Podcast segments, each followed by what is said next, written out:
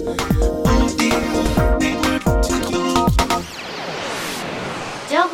ーディオニュース。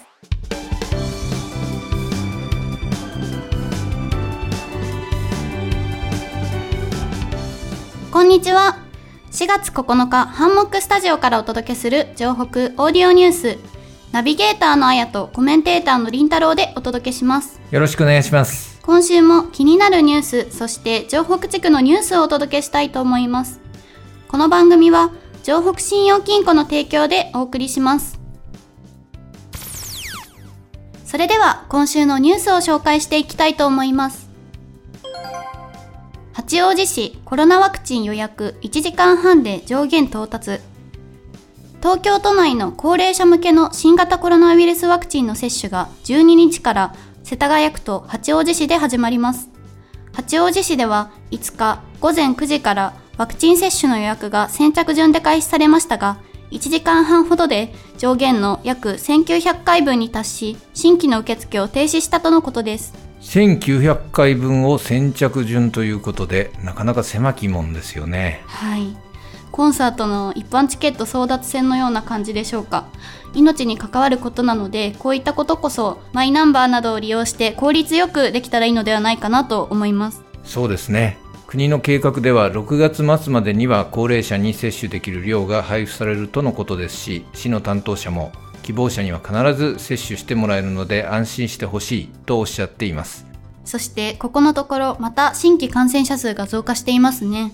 大阪では初めて800人を超え大阪府の吉村知事は医療体制が非常に厳しい状況だ。このままいけば医療が崩壊する可能性もあると述べています。感染再拡大を受け5日から全国で初めて大阪、兵庫、宮城の3県にまん延防止等重点措置が適用されました。東京都も国へ適用するよう要請しその他感染が拡大している府県への適用も検討しているとのことです。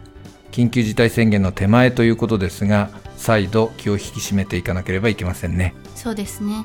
ワクチンを接種できるようになったとはいえ一人一人の意識が大切です。引き続き新しい生活様式を実践していきましょう。続いてのニュースはこちら。池江璃花子選手東京五輪代表に内定。競泳の日本選手権女子 100m バタフライの決勝で池江璃花子選手が57秒77で優勝し 400m メドレーリレーで東京オリンピックの切符を手にしました。池江選手は2019年2月に白血病を公表し闘病生活を経て昨年3月に練習を再開。プールサイドで行われた優勝インタビューでは本当にこの種目は優勝を狙っていなかったので何番でもここにいることに幸せを感じようと思った。辛くてもしんどくても努力は必ず報われると感じた。今すごく幸せと涙ながらに語りました。本当にすごかったですね。鳥肌が立ちました、はいうん、池江選手まずは東京五輪内定おめでとうございます。おめでとうございます。これまでオリンピックが延期になってしまったり開催が危ぶまれていたりなかなか前向きなニュースがありませんでしたけれども池江選手の活躍をオリンピックで見たいと思った方はたくさんいらっしゃるのではないでしょうか。そうですねレース直後タイムを確認した池江選手はスタート台に捕まったまま涙を流ししばらくプールから上がることができませんでした。もらい泣きをしてしまいましたね。はい私も涙が止まりませんでした。池江選手をはじめアスリートの皆さんは東京オリンピックを目指して頑張っていますしその努力は計り知れませんよね。そうですね。開催を疑問視する議論も大いに理解はできますけれども選手たちの気持ちを思うと本当に開催してほしい気持ちです東京オリンピックまであと3ヶ月楽しみに待ちたいと思います。はい。長くて暗いトンネルに迷い込んでしまったような毎日。いつ終わるのかわからない先の見えない日々に不安が募りますよね。心配で心が折れそうな時があったとしても今までたくさんの困難を乗り越えてきたあなたならきっと大丈夫。輝く未来を信じて私たちと一緒に出口を探しに行きませんか？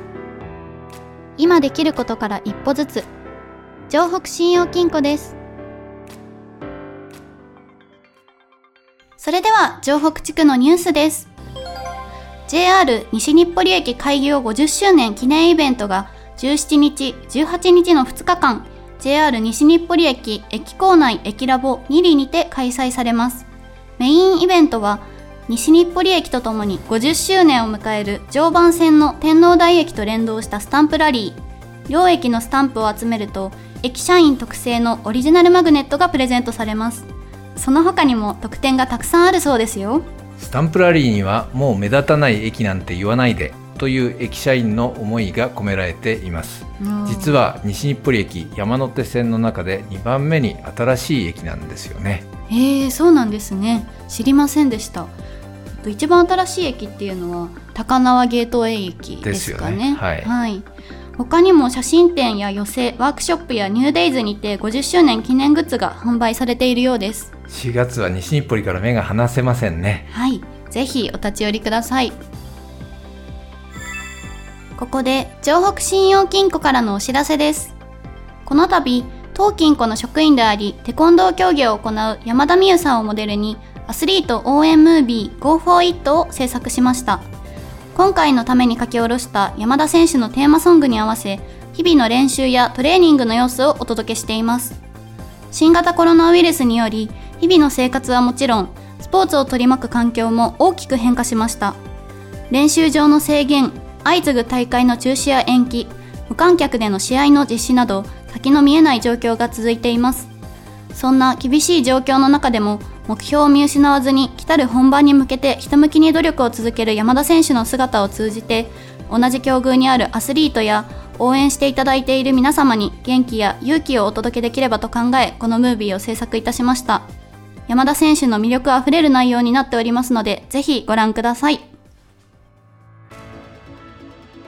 今週の情報オーディオニュースは以上になります。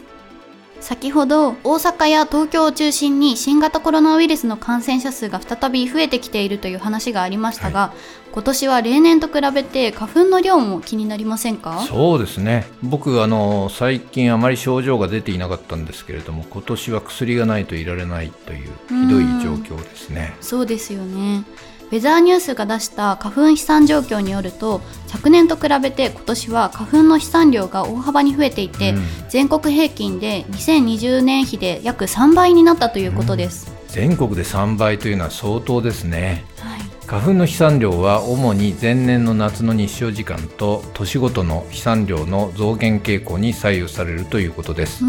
昨年夏の気温は全国的に高かったものの梅雨が長かった影響で日照時間は平年より少ない水準となり雄花の成長にはやや不向きだったと考えられます。一方北日本の一部を除いて昨年春は飛散量が著しく少なかったためその反動で飛散量は昨年比で大幅な増加になったとみられていますなるほど。今年は花粉症に悩まされている方も非常に多いと思いますが耳鼻科で薬をもらったり目薬や点鼻薬を活用して花粉症の時期を乗り越えていきましょう。番組の感想やラジオの前のあなたが取り上げてほしいニュースなどさまざまなご意見を募集しています。宛先は ant. ハンモック .tokyo ハンモックはアルファベットで handmock です。詳しくは番組ホームページをご覧ください。たくさんのお便りをお待ちしております。それでは良い1週間をお過ごしください。お相手はあやとりんたろうでお送りいたしました。